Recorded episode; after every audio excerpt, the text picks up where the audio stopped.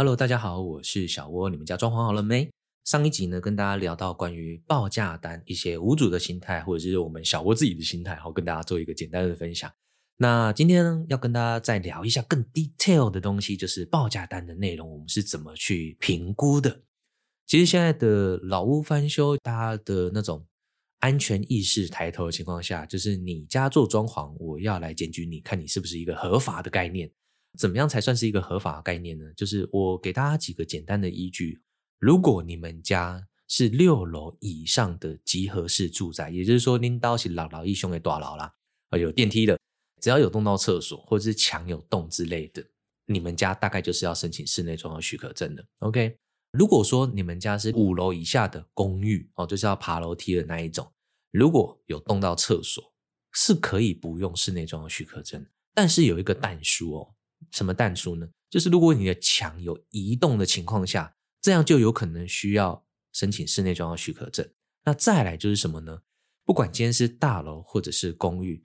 如果说你们家想要动隔间墙之类的，不管是厕所或者是房间，如果要移动的话呢，我就会建议什么？你要找建筑师来家里评估看看是否需要楼下的同意书。OK，就是建管处有一些规定啊，那因为有时候那些规定都还是要比照实照图下去做衡量，所以我们没有办法在现场直接跟你判断说，哎，需不需要申请室内装修许可证，或者说需不需要楼下的同意书。那如果说你想要万无一失的情况下，你就是可能花个车马费，请建筑师来家里做一个评估这样子。那根据我们的经验，这种简易试装来说的话，费用普遍来说大概都是至少六万起跳了啦，会到多少就不一定。有看过那种。八万的、十万的、十五万的、十八万的都有。除了结构、载重、防火、消防的东西，甚至有你想要做外推，这可能都会有额外的费用吧？对啊，好，因为有时候建筑师他觉得，哎，你有些东西他需要承担额外的风险，他的费用就会比较高。OK，好，所以就变成说，今天小窝都是鼓励大家你要去做室内装修申请这样子。但是如果说你在预算上有考量的情况下，那我们就是可以去评估。是不是真的一定要申请这样子？OK，你问我说，哎，小窝，我们家看起来好像要做，那你觉得我要不要做？我一定跟你说要做啊，对不对？啊，你如果不做，那是你的决定哦。哦，我们每一个成熟的大人都要为自己的决定去负责哦。好，那这个是我们的第一个品相。那再来是什么呢？我们的拆除。那在拆除这个东西呢，其实因为小窝，我觉得我是一个比较懒惰的金牛座，好，所以我们就是。我会跟你讲说，你们家这样整个全部拆完，大概要多少钱？那我也会在备注里面写得很清楚，说我会帮你拆到哪些东西，拆到什么程度啊？我会提供照片，让你知道说我们会做什么样子的改变。好，所以就变成说，其实外面有很多的拆除的厂商，他们其实都会分得很细的。比方说，我拆了几平、几个窗户、几个门窗，然后几间厕所、几个墙之类。但是小窝以前就是因为我那个时候一天都要打两三份报价单。晚上都已经打到十一二点了，实在是没有办法再逐一写的那么清楚，所以我都是一包就跟你说，哎，我拆这些东西全部拆完多少钱啊？如果到时候真的家里，比方说，哎，多了一个窗户啊，或者是热水器啊、晒衣架小东西要拆，那我还是会帮你拆哈。比方说有些老旧的公寓那种门框啊，高度大概都只有一百九十二或者是不到两百的，那我觉得依照现在的人发育营养都比以前的好的情况下。这种门的高度都太低了，所以都会把它打高。像这种小东西，其实我们拆除师傅进去，我就是再帮你多拆一点，也不会额外的收费用。OK，额外会考量拆除的费用影响的大概就是，比方说什么，今天你如果是公寓的话，三楼以下跟四楼以上，其实在搬运的费用也是不太一样的。那另外一个就是说，你家垃圾要上车的时候要搬多远？如果说我的垃圾车。是可以直接开到门口的，那就不会有额外的费用。但是如果说需要师傅再搬垃圾搬个二十公尺远，甚至要到三十公尺远，那个可能就都还会有额外的费用。那再来就是所谓的装修的保护，比方说电梯大楼就是会有公共空间要保护啊，或者是电梯要去做保护，这也都会有额外的费用。OK。那再来的话呢，就是我们的水电的部分哦，因为很多屋主其实对于水跟电都蛮在乎、蛮要求，因为电就是安全的考量嘛，水就是怕漏水影响到邻居这样子，所以我们也会跟大家讲说，我们的电路怎么配，还有多少的专属回路，我们的电箱会大概有多大，然后我们可能需要增加了大电，那再就是冷热水管是用什么样的材质，它预计可能会从哪里配到哪里，整个走法也会简单做个说明。但是我们不会画图，师傅在还没进来之前，真的很难直接跟你说师傅一定这样子做。但是我们只能根据过往的经验去跟你分析说，我觉得师傅可能会这样子做。那到时候师傅进来的时候，哦，你们可以再依照你的想法跟师傅进行讨论。OK，好，所以水电大概就是讲一些开关插座、灯具的配置啊，然后冷热水管的总共需要几口，然后主干管怎么跑这样子。那再来就是泥作，那泥作大家会比较 care 的东西是什么？包含的说，我们今天如果要做厕所的话，我的瓷砖，因为我们的报价都是。连工带料含瓷砖的一起报，然后我也会提供照片，说，诶，在这样子的价格里面，大多数的屋主都挑选了哪些瓷砖？那有些屋主如果说，诶，我想要家里的设计感强一点的情况下，他们可能就会挑选一些花砖哦，不管是那种呃水磨石的啊，或者是六角砖啊，然后现在有比较流行的，以前流行马赛克啦，但是现在可能比较流行铁道砖这样子。所以瓷砖的不同，材料不一样，工法不一样，所以工钱也会不太一样。对，所以就变成说，今天泥做大家在乎的大概就是瓷砖，然后怎么贴这些东西。哦，那当然家里瓷砖贴的越高刚越复杂，我相信价格一定都是越不一样。哦，所以我们大概就是会讨论到厕所瓷砖啊，厨房的瓷砖，或者是玄关砖，或者是全室的室内地板的瓷砖。哈，现在很多人都会贴抛光瓷砖或者是半抛。我只有少数的屋主家里会贴那种木纹砖，OK，那木纹砖如果真的要贴的话，我会觉得那种空间够大，一定都是贴大块的瓷砖，不要贴小块，因为小块的线条太多了，OK。木纹砖是属于长条形，那在烧的时候呢，大多数的木纹砖中间都会挑开，就是它是有一点圆弧状的，所以如果说你用胶钉的方式下去贴，有时候你会觉得说，哎，踩起来好像不太平，没错，它就是会不太平的状况发生。OK，好，所以就变成说木砖是比较少人贴的，大多数都还是贴抛光或是半抛这样子。好，那再来就是窗户啊，感觉上不会落差太大，除非说真的有一些品牌特别大，他们都会提供一些所谓的隔音气密的程度。那对小窝来说的话，我们今天就分简单的气密窗跟隔音气密窗。如果家里门口是面对大马路、车水马龙的，或者是菜市场的那一种。强烈建议家里一定要装隔音气密窗，因为隔音气密窗跟一般的气密窗最大的差别就是框架的厚度，再加上就是玻璃的厚度选择。一般我通常在隔音气密窗，我的玻璃都会选择五加五胶合玻璃这样子，就是让你的玻璃厚度再好一点。其实玻璃的厚度哈，除了五 mm、八 mm、一公分五加五，然后之前还有五加五中间是真空的。今天我一定是建议大家五加五胶合玻璃。我觉得那个隔音效果真的差蛮多的。好，那再来就是说窗框的厚度吧。我觉得有些厂商不晓得是不是因为屋主杀价杀得太过火，还是他存心要偷工减料。一般的窗户我们都是做八公分的框，那如果说是落地窗的话，我们的窗框是做十公分的。OK，所以如果说我们家里就在施工的。可以去拿着尺量一下自己家里的窗框的厚度到底是几公分。如果是落地窗，强烈建议一定是要用十公分的，除非今天厂商有跟你商量过，说依照你的预算，那我们变成八公分的，你可不可以接受？啊，你接受了，那你就是得承受那个结果这样子。OK，那再来的话就是油漆。坦白说，我觉得以前的老旧公寓已经三四十年甚至五十年以上的 P 图，我们几乎都是全 P 了，没有再局部 P 的，因为那种老旧的房子墙凹凸面实在太差了。我一定是评估全是 P 图。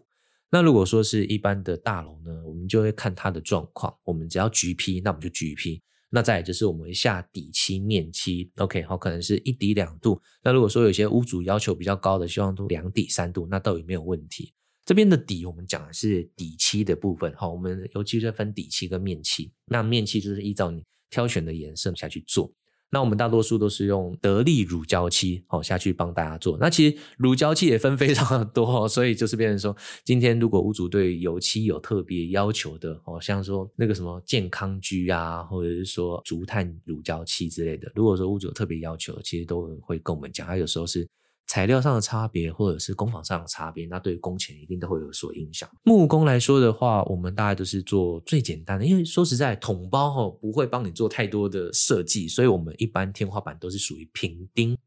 OK，天花板是平的钉过去，不会有任何的高低落差这样子。那当然，如果说有一些管子要包啊，或者是铜管要包啊，那就会有额外的包梁的费用，或者是你要做窗帘盒，或者做冷气盒，好，这就会有额外的费用。但是如果说有一些屋主他觉得说，哎，有一些造型天花板蛮不错的，比方说圆弧的，不管是外凸的、内凹的，或者是说我想要做间接照明，或者是说我想要中间低，两侧又高上去，然后想要把灯砍入进去之类的。只要屋主有提出需求，然后提供照片，我们都可以照你的需求，然后提供一份不一样的报价单给你。那再来的话，可能会有那种干湿分离啊，通常都是内推、外开或者是横拉。那它会有几个依照现场的空间需要去考量。比方说，你的宽度不够的情况下，我们就不建议你去做横拉门，因为横拉门你如果做宽度太小的情况下，你进出门片就会受限。那再来就是。如果里面不够宽的情况下，你做内推，那也有可能会去卡到，比方说里面的墙啊，或者是卫浴设备等等。那如果说要做外开的话，那你就要势必有一个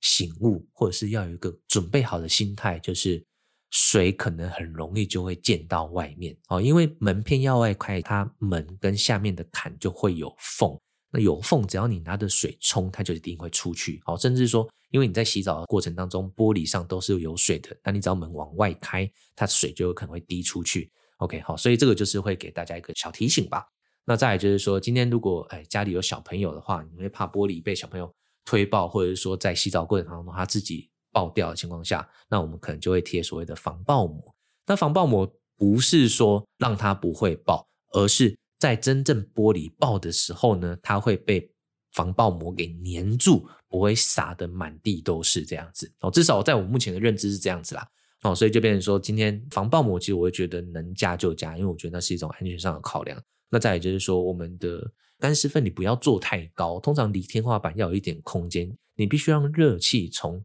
天花板那边散出去。OK，就是说。你要让你的热气从你的干湿分离到天花板中间那一个洞给散掉。如果说你今天做好做满，热气散不去，你里面在洗澡的空间很热，然后外面干区的地方又很冷，玻璃在这样的情况下是最容易爆裂的。OK，那再有就是说，我们整个做完会贴地板。现在有很多大家都爱贴所谓的超耐磨地板哦，那超耐磨地板不建议贴在很潮湿的地方啦，因为毕竟都还是木头的。那如果说不想要贴在很潮湿的地方的话，我们就会选择 SPC 哦，那种石塑地板。那石塑地板它就是那种石头加塑料去混合而成，但是因为它没有像木头这样子的韧性，所以比较容易因为家里的高低起伏比较大，然后踩断。所以像那种贴 SPC 的厂商，他都会非常要求家里的地板一定要非常的平整，不然他们不保固，甚至就是不贴，因为怕贴了之后屋主会有纠纷。有很多的厂商都会觉得说，当初就已经跟你讲了，然后现在再来回，实在是吼，所以他们会选择干脆就不要做，吼，不要造成日后的困扰。那小沃的心态是这样子，还是说我们会请厂商来做专业的评估？那有时候就变成说，诶，家里其实地板还 OK，有一些地方不平，那我们要么就是请泥做把它抹平，或者是油漆再批平一点，或者是说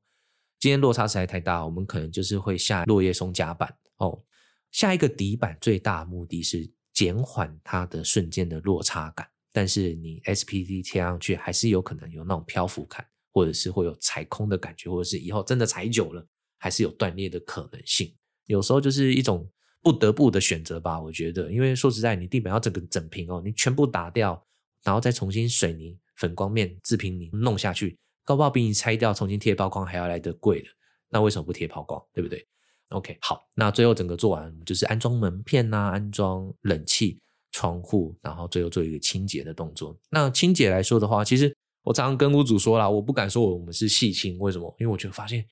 哇塞，有些屋主的细清的标准比你想的还要可怕哎。你会发现，其实清洁的厂商吼，他们都是清洁完毕之后，就要求你立刻到现场去做一个检查。今天真正的细清标准到什么？一尘不染，不会有任何灰尘。所以就变成什么？你必须当下就立刻去做检查。之后，如果门窗打开，有一些灰尘，风吹跑进来，或者是说有其他的厂商会进来收尾之类的，那到时候又造成了脏乱，那不就清洁又要再跑一次？那对清洁厂商会觉得说，这个我之前也都清干净了，是你们进来又弄脏了，那这就不算在我们的保固内。当然，清洁是没有提供什么保固的啦。对啊，所以就变成说，今天你真正的细清，其实都是一定是当下就要看好检查没问题，他们就走，不太会再回来的。OK，好，所以我们的报价单其实大概就是像这样子。好，那额外补充一下，就关于因为以前老房子很多都是这种木做的隔间，那他们希望说整个木做隔间拆掉，想要想要重新把空间隔出来这样子。那在隔间墙的选择上，以前很多人都习惯用红砖，那其实随着时代的进步，或者是说法规的调整情况下，不希望它太重。OK，好，就是载重希望不要太重啊，所以变成说现在不一定会用红砖，反而会有所谓的轻隔间。OK，那轻隔间我们是习惯是那种镀锌铁的隔间墙，那它就是一个骨架六点五公分，然后再加上板子。那板子看你是要双面单层还是双面双层，因为这会影响到隔间墙的厚度还有隔音程度。那根据小窝的经验，我们其实现在用轻隔间都是属于双面双层，再加上六十 K 的岩面，我觉得隔音效果至少以前我们在做套房的时候，其实很少会听到房客或者是房东跟我们反映说，哎，隔音很差。那当然了，如果说你是那种很大声的讲话的情况下，就算是用红砖墙，其实声音都还是会传达过去的。OK，那当然除了轻隔间啊、红砖啊，甚至还有所谓的现在蛮流行的石膏砖或者是白砖，价格上也会有所不同这样子。那又有那种陶粒板。最后，我好像比较常看到设计师比较喜欢用的，大概都是木作隔间墙。木作隔间墙可以同时在做隐藏门，那就是一体成型的，然后或者说可以做特殊的造型哦，那个都是用木工墙可以直接做起来。为什么不用？因为之前有一个案子状况是这样的：屋主自己跟设计师买设计图，原本要请设计师做，可是设计师的价格他觉得负担不起，所以他最后找我们做。我看那个设计图，他都是用木做去做隔间墙，但是屋主觉得用木做隔音非常的不好。所以他希望用红砖墙，我那时候有跟他建议用轻隔间，可他觉得不妥，还是想要用红砖，所以我帮他用红砖。但是他在房门的选择上又想要做隐藏门，那我跟大家报告一下啊，这种异材质的衔接其实是很容易产生所谓的衔接面的裂缝。OK，那有裂缝的情况下，就变成说屋主会觉得说，哎，房子怎么刚做好像一大堆裂缝，看起来很不漂亮。所以那个时候我也跟屋主讲说，哎，如果说你今天要用红砖墙，又要做。隐藏门的话，那可能整面墙还要额外用木工再去把板子钉起来。结果最后发生什么事情呢？红砖墙里面的水汽从墙壁木作板子里面渗出来，原本的烤漆面那个墙壁面有一些油漆，有水跑出来产生。为什么会有这个水泡产生？没有任何的给水排水，然后离厨具也有一段距离，离厕所也有一段距离。那我们只能去猜测说。也许就是红砖墙里面的水汽有慢慢的吐出来，导致木板有吸到水汽，然后影响到表面的烤漆面。但是你要问我说，那要隔多久红砖墙的水汽才会吐完毕，然后才可以这样子做？我只能说我没有办法告诉你，因为这个墙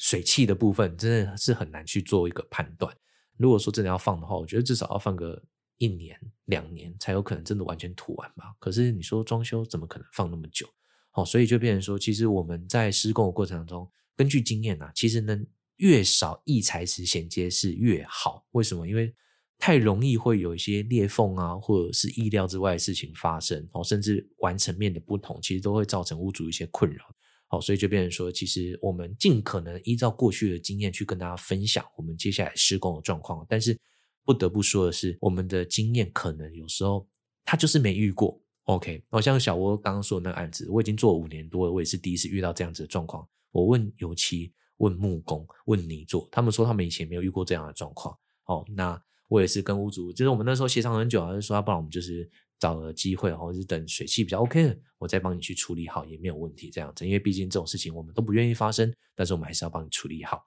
OK，好，所以就变成说今天一些意料之外的状况跟小薇讲，我们还是会尽心尽力的帮他处理好。OK，那再来跟大家提到，就是关于那个厨具啊，或者是系统柜，就是因为我们是统包，所以我们不画图，我们就只有一个平面图。那这个平面图最大的用处就是来让你知道说家里的格局大概有多大，你的家具大概怎么摆放，你的人走的动线会不会卡到。那如果说像系统柜啊、衣橱、电视柜、收纳柜或者是电器柜、厨具，其实我们自己本身不画图，但是我们配合的厂商都会画图。那如果你要我画一个图，我就只能用手绘的方式让你知道说，我觉得你家的衣橱或者是厨具大概会长什么样子。那最后的完成面，我们会有厂商来到现场，依照现场的完成面去规划你家里大概会长什么样子。那如果说你有什么样的需求，也可以到时候一并提出讨论。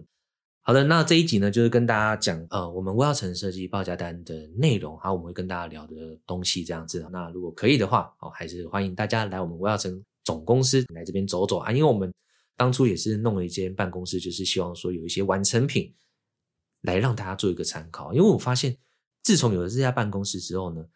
在屋主的认知的落差，这种纠纷已经少很多了。因为以前是一个小小的办公室，也没有什么完成品可以给大家实体的去看。但是现在有了一个透天的办公室，这种事情就比较少发生了哦。所以我会建议大家，如果真正要做工程情况下，一定要去一个有实体的店面去看看走走，这样子比较不会有预期心理上的落差。好，今天就这样子喽，拜拜。